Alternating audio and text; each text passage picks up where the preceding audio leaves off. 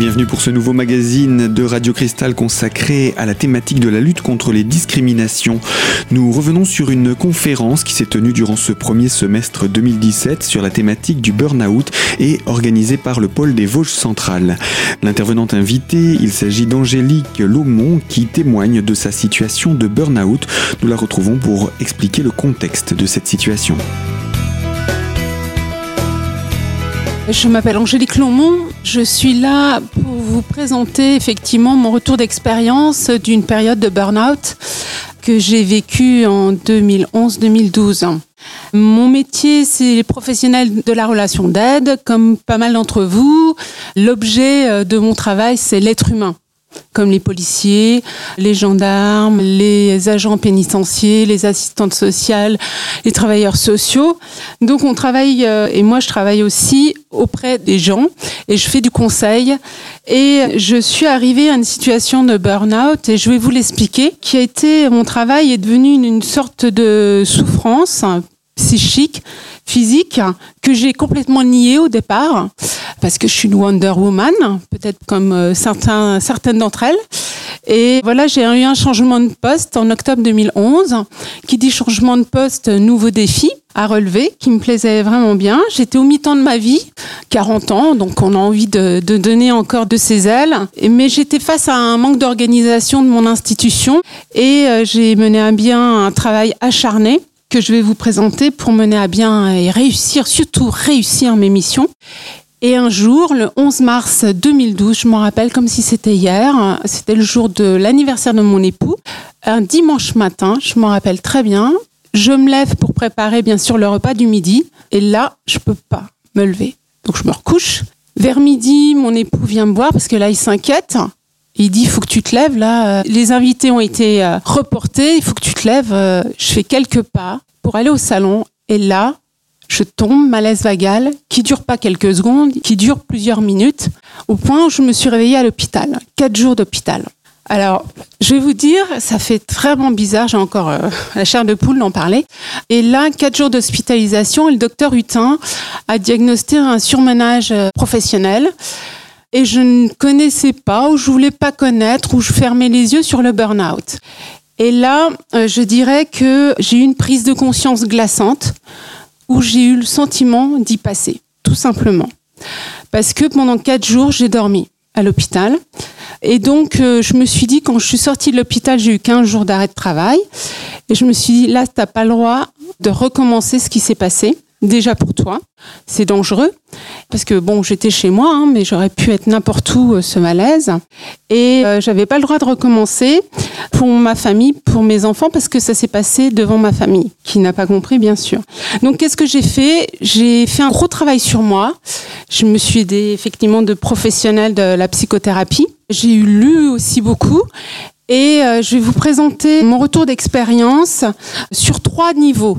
Le niveau individuel du burn-out pour moi, le niveau organisationnel lié à l'organisation de l'institution dans laquelle je, je travaillais, et le niveau sociétal.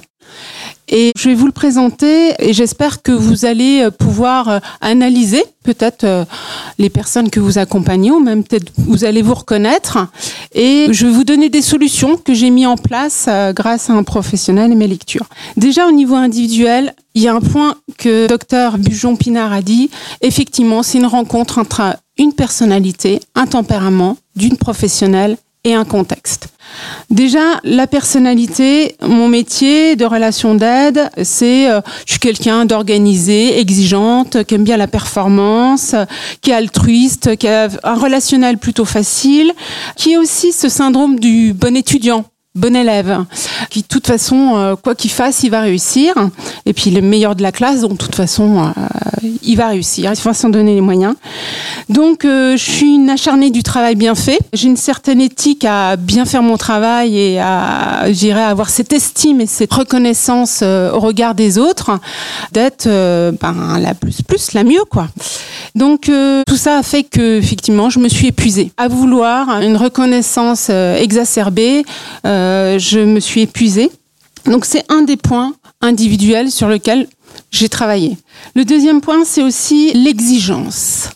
C'est un terme que je me suis bien approprié et que, quoi que je fasse, de toute façon, je ne mettais pas de souplesse dans ma façon d'être. Exigence pour moi, exigence de mon entourage. Et j'ai toujours cherché aussi à rechercher l'approbation des autres. Vous savez, ce sentiment d'être mis sur un piédestal. Et il faut savoir que dans ma vie d'adolescente, je faisais de la compétition. Donc la compétition, on se met des défis et on veut être toujours premier sur le podium. Et donc, euh, cette exigence, euh, j'ai travaillé aussi dessus à la remplacer par de la préférence. Parce que si j'exige les choses qui se passent bien, super, mais le problème quand ça se passait pas comme je le voulais, ça devenait source de frustration, d'agacement. On en a parlé tout à l'heure. Et frustration, ça veut dire que je refusais l'état de fait que ça marchait pas, par exemple. Donc euh, aussi, j'ai travaillé sur ma notion d'exigence. Maintenant, si ça se fait, c'est bien. Si ça se fait pas, c'est pas grave. Je suis moins psychorigide aussi. J'ai beaucoup plus de souplesse, beaucoup plus de rondeur dans ma façon de voir les choses.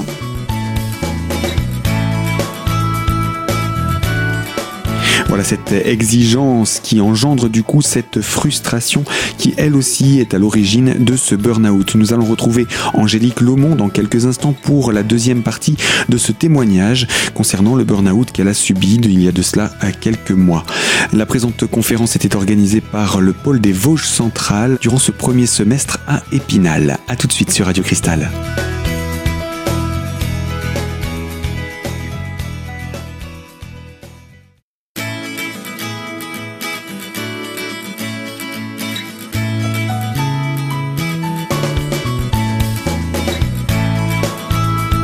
L'invité de Radio Cristal consacré à la lutte contre les discriminations, nous parlons du burn-out en compagnie d'Angélique Lomont, invitée par le pôle des Vosges centrales pour témoigner de sa situation vécue euh, et terminée aujourd'hui.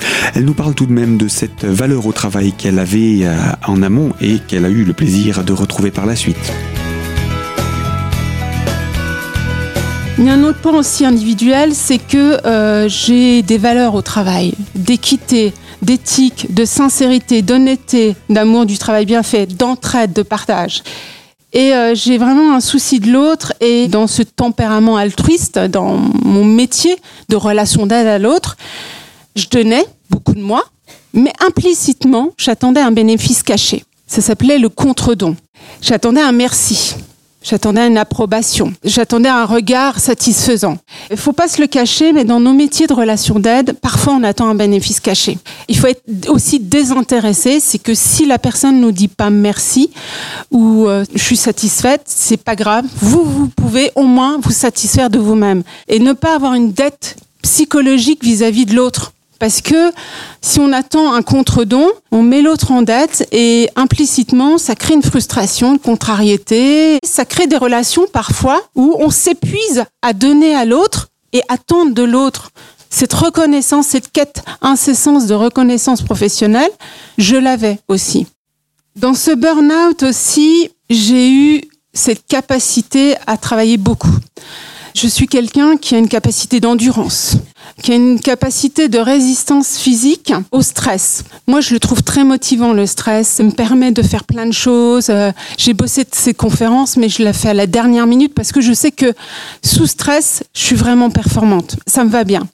Le seul souci durant cette période, qui a été euh, fatidique pour moi, c'est que le stress chronique, j'ai pas voulu le voir. Et j'ai voulu faire du zèle, euh, en faire trop, et euh, je me suis épuisée à, en faire trop. Et il faut savoir aussi, euh, c'est que dans nos relations professionnelles, ceux qui travaillent bien, parfois, surtout dans les institutions, créent des jalousies, des rivalités les pots de bananes que vous ne voyez pas venir, mais elles arrivent, ou les mails que vous devriez recevoir, vous les recevez pas, et malheureusement la préfecture vous attend à une réunion, puis vous saviez pas que vous deviez aller à la réunion à la préfecture.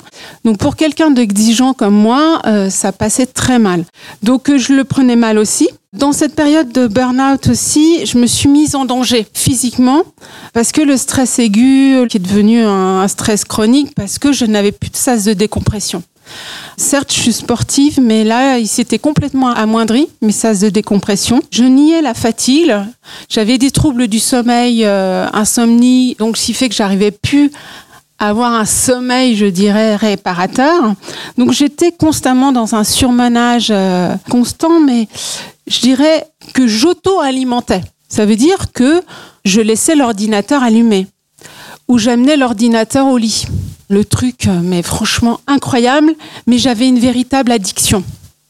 Dans le sens où j'envoyais aussi des mails très tard, puis j'attendais le retour du mail. Je me disais comment ça se fait que la personne à 23 heures, elle me répond pas? Ben là, en week-end.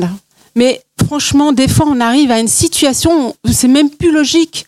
C'est complètement illogique, irrationnel. Mais quand on est dans cette envie, ben, on y va. Puis ça marche bien, donc on, on y va. Donc, euh, c'était une forme de violence que je m'infligeais, une forme d'agression de moi-même. Et quand j'étais en hospitalisation, j'ai compris qu'effectivement, mon corps avait dit stop. Si ma tête continuait, mon cerveau continuait, c'est mon corps qui m'a alerté, qui m'a dit stop, on arrête là. Et euh, heureusement, heureusement. Un autre point aussi sur le burn-out au niveau individuel, c'est euh, cette autosatisfaction que j'ai eue, cette quête incessante que j'ai eue de me satisfaire qui devenait épuisante parce que j'avais un besoin excessif de reconnaissance. J'avais besoin que je me satisfasse moi-même et surtout que euh, les autres soient satisfaits de moi-même.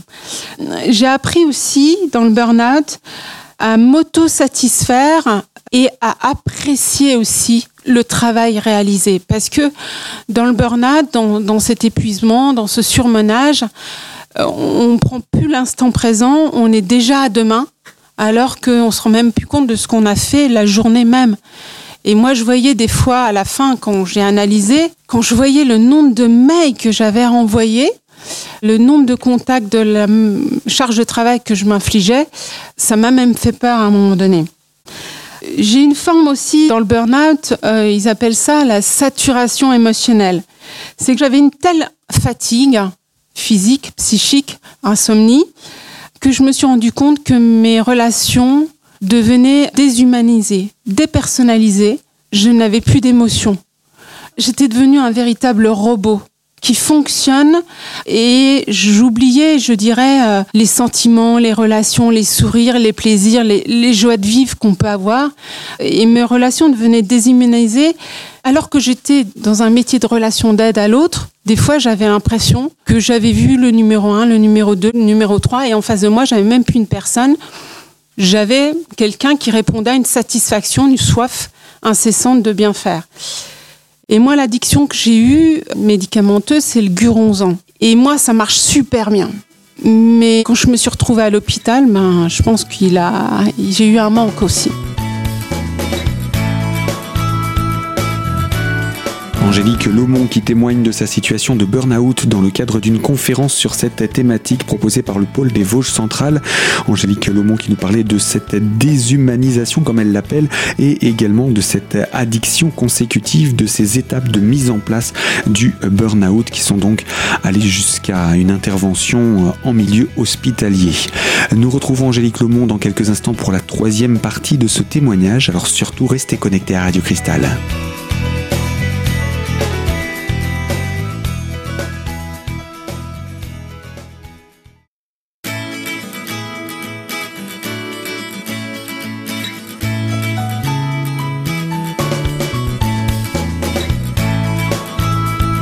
L'invité de Radio Cristal, la thématique de la lutte contre les discriminations et plus particulièrement le burn-out tel que l'a vécu Angélique Lomont, invitée dans le cadre d'une conférence proposée par le pôle des Vosges centrales à Épinal.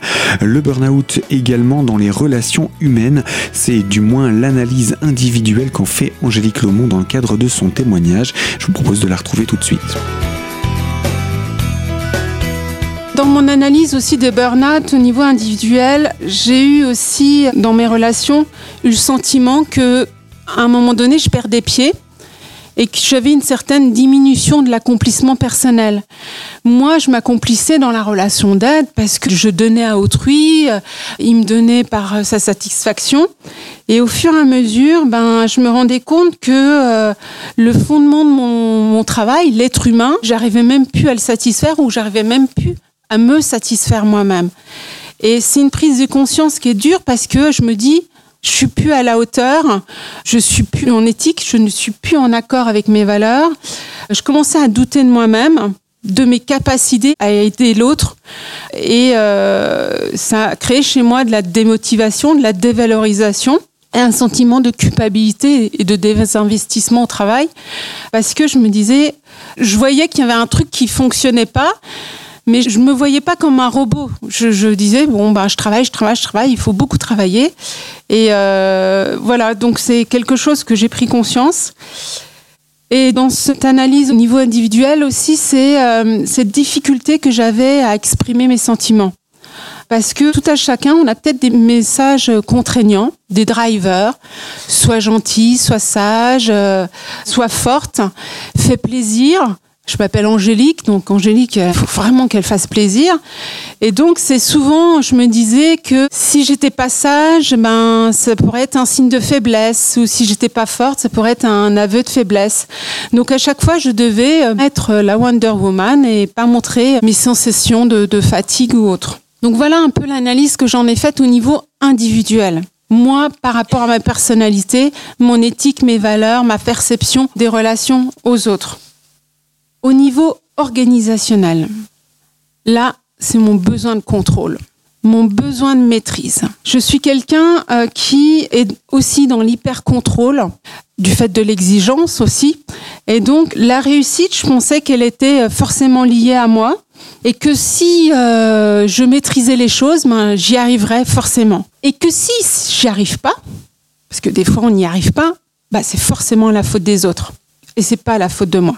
J'ai appris euh, suite à ce burn-out à lâcher prise, on en a parlé, mais à essayer de ne plus maîtriser, à ne plus hyper contrôler les choses. Et ça, ça peut être un, caractère aussi de, de psychorigidité d'une personne, c'est que à vouloir être trop dans le contrôle, eh ben on s'en épuise à contrôler les autres et euh, à contrôler soi-même, mais à contrôler les autres aussi. Au niveau organisationnel aussi, c'est, je suis quelqu'un d'autonome. Je sais me débrouiller par moi-même. Je suis une Wonder Woman, je vous l'ai dit tout à l'heure. Et euh, je, pensais, à tort, que je pouvais me suffire à moi-même et que je ne pouvais que compter sur moi face aux défaillances de mon organisation. Et malheureusement, cette autonomie individualiste, j'en conçois, je me dis que ça suffisait pas. Dans nos relations professionnelles, on est tous en interdépendance, on est tous dans la relation et que ben, c'était un équilibre pour moi de essayer de me débrouiller par moi-même, mais me dire bah accepte aussi l'aide des autres. Accepte aussi de demander de l'aide aux autres et c'est pas un aveu de faiblesse de dire là j'y arrive plus pour diverses raisons et pas se donner cette croyance, cette conviction, de toute façon j'y arriverai, j'y arriverai, j'y arriverai et que par moi-même. Et je peux compter que sur moi. Aussi, dans mon organisation, je suis quelqu'un plutôt d'empathique, altruiste, je souffrais véritablement d'un manque d'esprit d'équipe, d'un manque d'entraide, de partage, de communication. Et il y avait une ambiance délétère et ça me faisait vraiment souffrir parce que je me reconnaissais pas. Donc cela, c'était mes valeurs, c'était mon éthique qui était euh, remis en question. C'était assez compliqué. Je souffrais aussi des injonctions paradoxales. On pouvait me demander de faire une mission, puis après, euh, l'après-midi, on me demandait une autre mission. Euh, sans forcément de faire de lien, donc le grand écart dont on a parlé tout à l'heure, la hiérarchie, ça lui pose aucun problème de euh, donner deux missions. J'ai appris aussi dans le burn-out à savoir dire non. Parce que moi, j'avais tendance à dire oui, oui, parce que je voulais satisfaire ma hiérarchie, bien sûr, hein, ça c'était important pour moi. Donc je disais un oui, oui, oui, oui, je vais le faire. Mais c'était un oui déguisé en non en fin de compte. Je savais que j'y arriverais pas, que euh, c'est l'effet millefeuille. Apprendre aussi à dire non ou à dire non mais ou à dire oui mais attends tu m'as demandé déjà une mission et à ramener la personne à sa responsabilité. Est-ce que le dossier que tu me donnes est urgent ou important? Et lui poser la question c'est elle de choisir. Tu me demandes un dossier en plus je dis oui ou je dis non, mais c'est à toi de choisir est-ce que c'est urgent ou important? Faire prendre la décision par l'autre. Et c'est pas à moi de prendre la décision.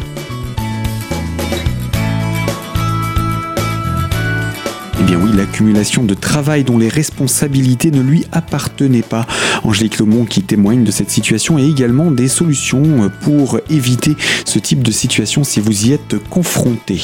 Le témoignage d'Angélique n'est pas terminé, nous la retrouverons la semaine prochaine pour la deuxième partie de cette présentation sur le thème donc du burn-out et proposé dans le cadre d'une conférence du pôle des Vosges centrales. À très vite sur Radio Cristal.